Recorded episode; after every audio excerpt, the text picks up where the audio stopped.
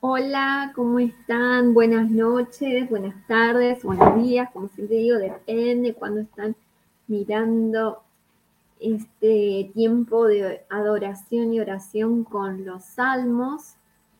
Hoy tenemos un salmo que para mí es muy especial, porque Dios me habló con este salmo en un tiempo muy difícil, en medio de una tormenta. Y les voy a contar en un ratito más detalle. Pero primero vamos a empezar, como siempre les digo, orando al Señor para que prepare nuestro corazón para recibir su palabra. Voy a poner en pantalla la oración que ya varios me la pidieron y si la quieren también me pueden escribir por, por privado o acá mismo en los mensajes. Padre, a te pido que a través del Espíritu Santo prepares mi corazón para recibir tu palabra y que ella penetre hasta lo más profundo de mi corazón y me permita dar el fruto agradable a ti, Padre. Amado Padre, Dios de gracia y misericordia infinita, delante de tu presencia me presento. Reconozco mi necesidad de ti. Pido en nombre de Jesucristo que me reveles tu palabra a través de tu Santo Espíritu. Que cada uno de los pasajes que me hables sea sembrado en lo más profundo de mi corazón para que germine y dé fruto que desees en mi vida. Amén. Amén. Bueno, como les contaste, Salmo 29 es muy especial porque justo cuando yo estaba eh, leyendo un salmo por día, eh, el día 29 de junio recibimos el día anterior una noticia muy triste en nuestra iglesia que nuestro pastor Héctor había fallecido y está con el Señor y por eso estamos muy contentos porque nosotros creemos en la vida eterna y creemos que Él está muy feliz con Jesús, con su Padre. Pero en este momento los que quedamos acá es muy duro eso y a veces no entendemos las cosas que pasan. Y la verdad fue una noticia que muy devastadora, estaba muy, muy mal.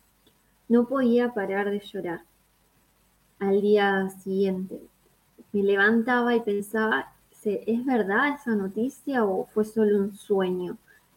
Este, y lo que sentía Dios era que tenía que retomar mi lectura diaria, abrir la Biblia y justo había encontrado eso, que el estudio de la Biblia y, la consolación del Espíritu Santo nos dan esa fuerza para soportar esas experiencias, eh, nos dan las fuerzas necesarias para que tengamos la capacidad de soportar el dolor, el sufrimiento, la adversidad,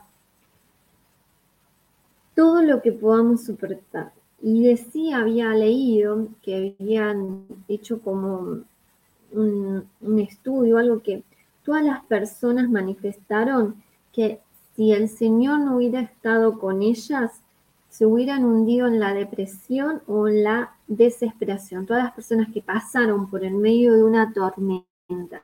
¿Qué me refiero a una tormenta?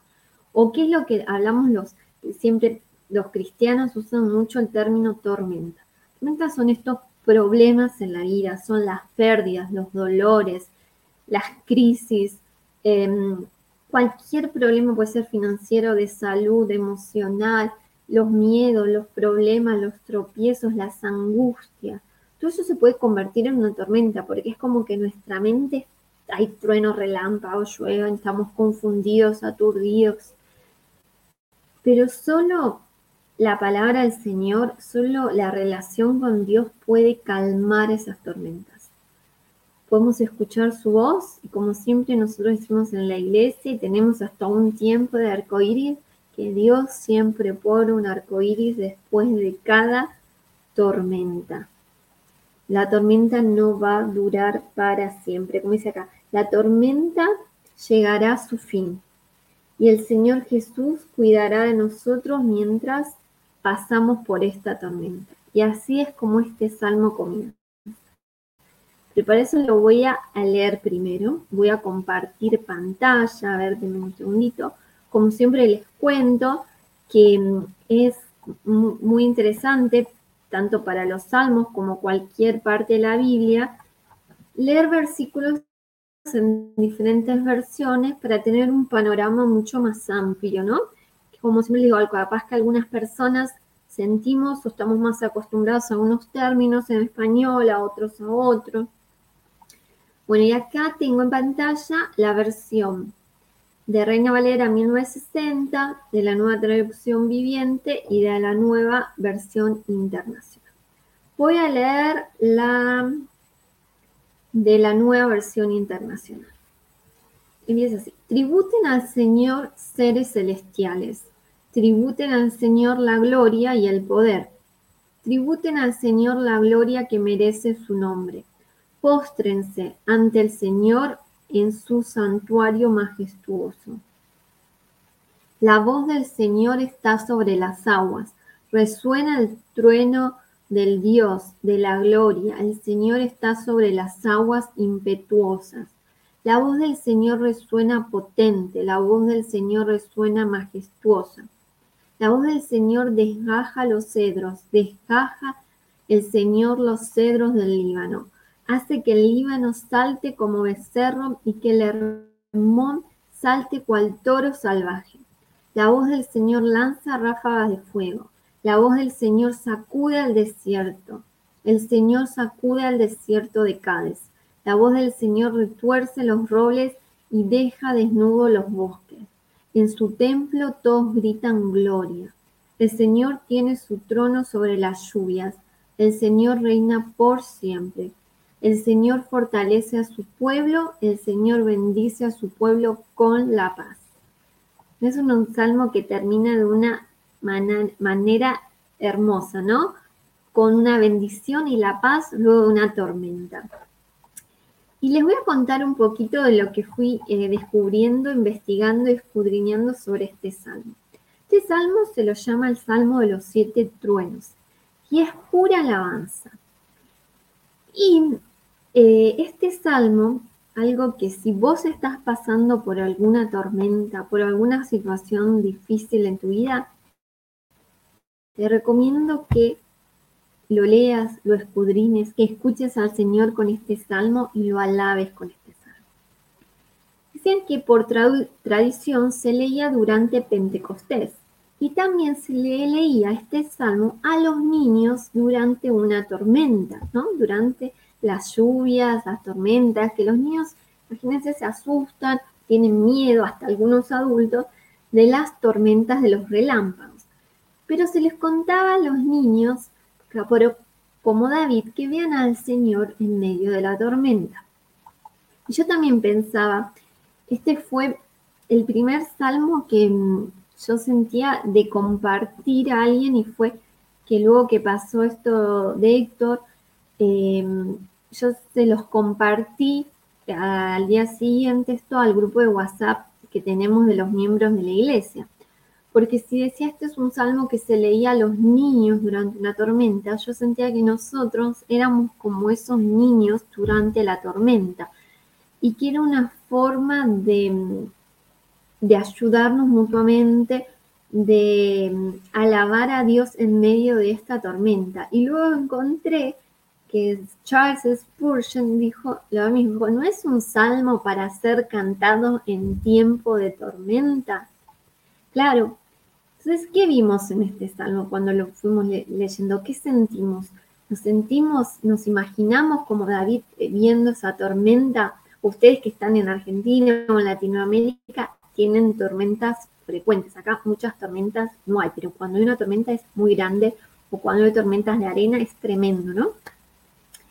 Se escucha el sonido de los truenos, los rayos, como un, eh, toda oscuridad, y mm, acá este, podemos ver que ante toda la furia de esta tormenta o de una tormenta en tu vida, Dios tiene el control. Y ahora vamos a ver en qué versículo nos dice que Dios tiene el control. Y un dato que les quiero contar, que lo observé mucho en este salmo y varios que había aprendido el año pasado en el curso del Antiguo Testamento con el pastor Héctor y Adriana, que nos enseñaban que los salmos eh, son poesías, ¿no? Nosotros estamos acostumbrados a las poesías que terminan en rimas, ¿no? Los renglones, las oraciones. Pero las poesías hebreas se logra con un, se llama paralelismo. ¿Qué es eso? Que consiste en repetir la misma idea de un, de un renglón abajo de una manera similar o sinónima para ampliar el concepto o una manera Em, totalmente contrario a lo que se dice, ¿no? Como un antónimo sería. Y mm, otros, bueno, eh, detalles muy importantes en este salmo, que también lo vamos a ir aprendiendo en otros salmos, son los nombres de Dios, ¿no? Cómo eh, Dios se da a conocer a su pueblo, cómo se revela. Y si vamos a encontrar que se revela con nombres, muchos nombres. Y el primero que vamos a ver ahora es Jehová. Les voy a poner una imagen. Denme un segundito. Así lo vemos cómo se escribe. Acá está. Este que aparece en este salmo 18 veces es esta palabra Jehová, que se escribe YHWH o YHB. Los nombres en la cultura hebrea eran muy importantes porque los nombres representaban la esencia. Eh, saber el nombre de una persona era como conocer a esa persona completamente, su carácter, su naturaleza. Y la modificación del nombre generalmente lo hacía Dios cuando había una transformación del corazón o con una transformación del destino, ¿no? Y el nombre de Dios es una manifestación personal y revela la relación de Él con su pueblo. Él se da a conocer a su pueblo por un nombre. Eh, en este caso, en este salmo, es Jehová, ¿no? Ahora les voy a contar algo de la pronunciación. En Isaías 42, 8 dice, yo, Jehová, ese es mi nombre. Acá en hebreo se escribe con cuatro consonantes. No se escriben las vocales, porque ellos consideran que era un nombre muy divino para ser pronunciado. Hasta que hasta el día de hoy no se sabe, no se conoce cuál es la forma correcta de pronunciar. Eh, en español se escribe Jehová, Jehová, y también es muy importante saber esto, que está en la Biblia este nombre. Porque yo por ignorancia antes también desconocía, yo cada vez que veía este nombre o el nombre de una iglesia con este nombre, pensaba que era, no sé, como una secta o algo que no, no estaba en la Biblia. Es lo que dice la Biblia, ¿no? Que por ignorancia mi pueblo parecerá, ¿no? sería, no me acuerdo la palabra justa, perdonen mi español porque a veces me olvido algunas palabras. Este, y luego, eh, los hebreos, para no pronunciar este nombre, lo decidieron llamarlo Adonai, que es Señor, ¿no? Y bueno, en español, como dije, es Jehová, Yahvé, no sé realmente cómo se pronuncia. Este, y se dio a conocer con este nombre Dios por primera vez a Moisés, ¿no? En Éxodo 3:14 que él le dijo, yo soy el que soy. Y eso es lo que significa eh, Jehová, ¿no? Y un dato también, que aparece esta, este nombre en el Antiguo Testamento más de 6.000 veces, ¿no? Yo soy el que soy, nos da un, nos transmite un sentimiento no solo que de que Dios existe por sí mismo, ¿no? Que siempre está presente y que no es un Dios distante, sino es un Dios cerca, que está interviniendo en la, historia del pueblo. El conocimiento del nombre propio de Dios implica una relación de pacto. Esto lo encontré en mi diccionario bíblico que dice que el nombre de Dios en el pacto está estrechamente vinculado con eh, intervenciones salvadoras, ¿no? y evoca imágenes del poder salvador de Dios de su pueblo, como un nombre del pacto es. Y luego también aparecen, como les dije, siete veces la voz del Señor en este salmo. ¿no? Como que la voz del Señor tiene autoridad, tiene poder. Entonces, lo mismo van a ser sus palabras. Si la voz tiene esa autoridad, ese poder, cuánto más tienen también las palabras de la Biblia, la autoridad y el poder, ¿no? Y acá les voy a poner otra imagen de las siete veces que aparece, ¿no? La voz del Señor aparece en el versículo 3, dice, la voz del Señor resuena sobre la superficie del mar. El Dios de gloria truena, el Señor truena sobre el poderoso mar, ¿no? Por eso también se le llama este salmo el salmo de los siete truenos, porque acá se compara eh, en otro versículo más adelante la voz del Señor como un trueno, ¿no? Un relámpago. Dice, la voz del Señor es potente, la voz del Señor es majestuosa. No está, esto, este salmo no podemos alabar y adorar con estas palabras, decirle al Señor, Dios, tu voz es potente, tu voz es majestuosa. La voz del Señor parte los enormes cedros, el Señor hace pedazos los cedros del lugar. Los cedros en la antigüedad, yo estuve investigando también, eran conocidos por el tamaño y la fuerza que tenían, como, son como pinos gigantes, ¿no?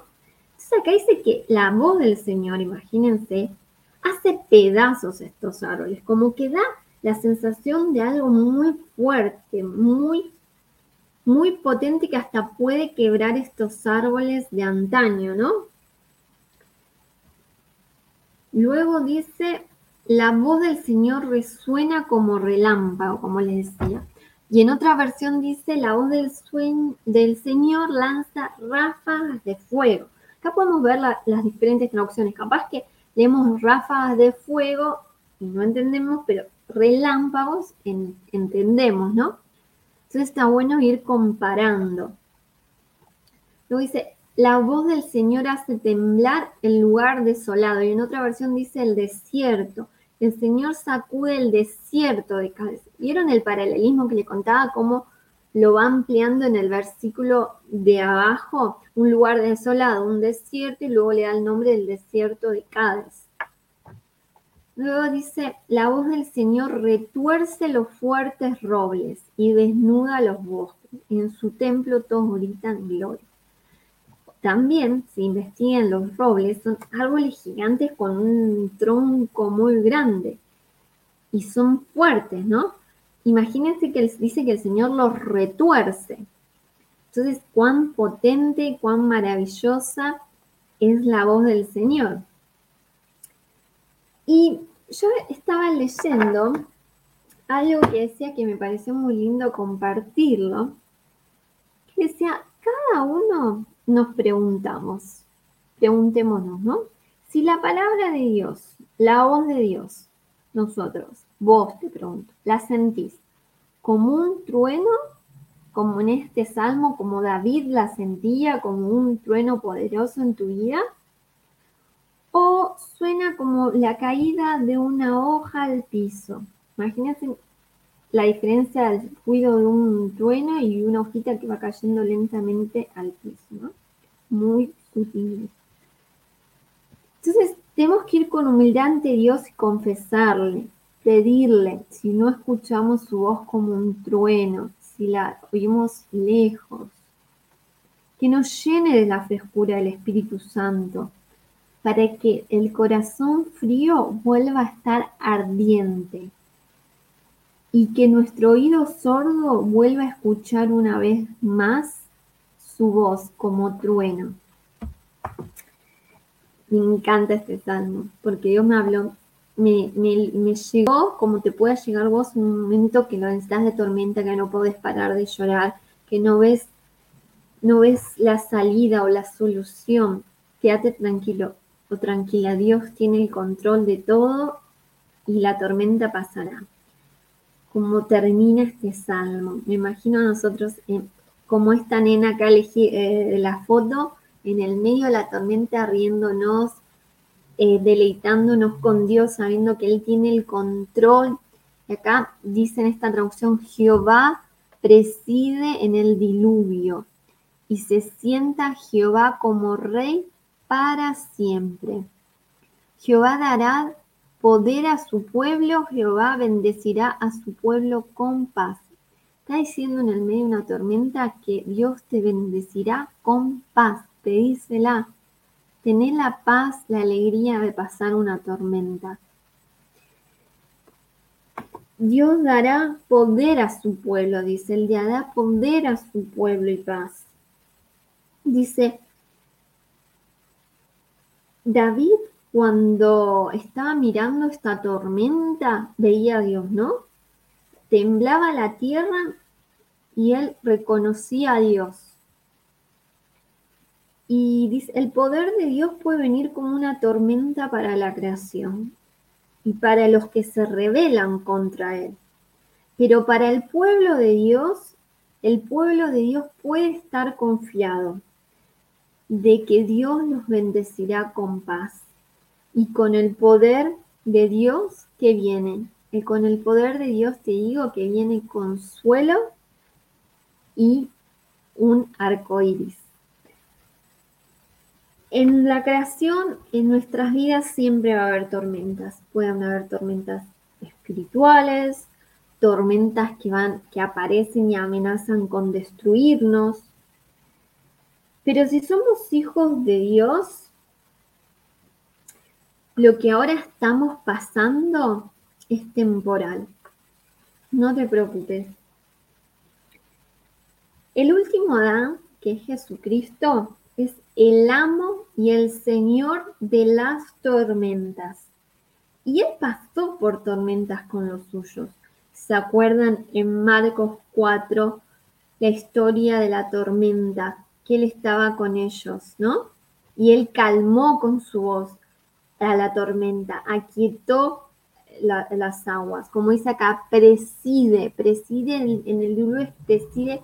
Fíjense en otra versión que dice el Señor tiene su trono sobre las, lluvias.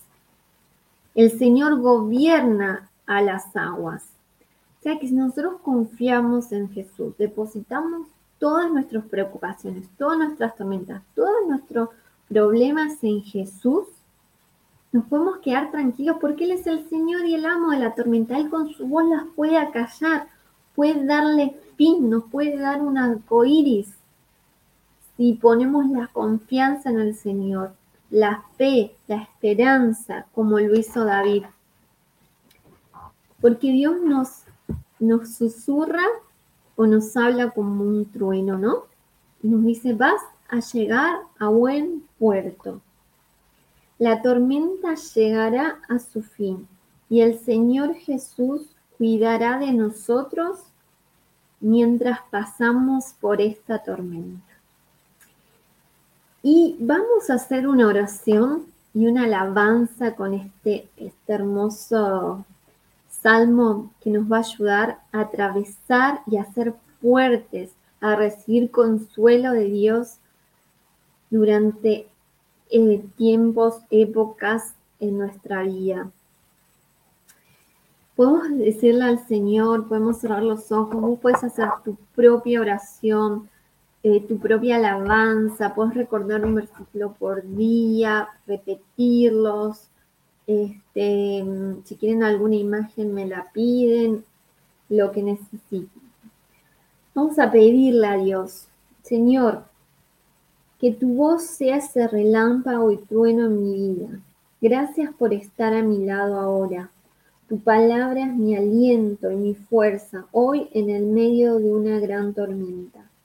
Tu palabra se hace viva, viva en mi corazón. Danos a cada uno de nosotros ese poder y paz en medio de cada tormenta, que podamos ver un arco iris, un cielo despejado, que hoy resuene tu voz como un trueno en nuestras vidas, Tu voz es majestuosa, tu voz es poderosa, es maravillosa. Tú eres el amo y el Señor de las tormentas y eres el amo y Señor de mi vida. Y sé que me llevarás a, un, a buen puerto. En ti yo confío, en ti deposito mi vida. Gracias Señor. Te pido que obres en medio de mi dolor. Yo sé que tú Dios obras en medio de mi dolor. Y sé que todos los que aman a Dios, para todos ellos las cosas son para bien. Dios nos está preparando para atravesar esta tormenta y llegar a buen puerto. En el nombre de Jesús, amén. Bueno, espero que, que Dios te haya tocado tu corazón, que estas palabras del Señor, que su palabra, el verbo, que Jesús, te haya dado el poder, la confianza y el consuelo que necesitas en estos momentos. Te mando un beso y un abrazo enorme, que Dios te bendiga y hasta el próximo martes. Chao, chao.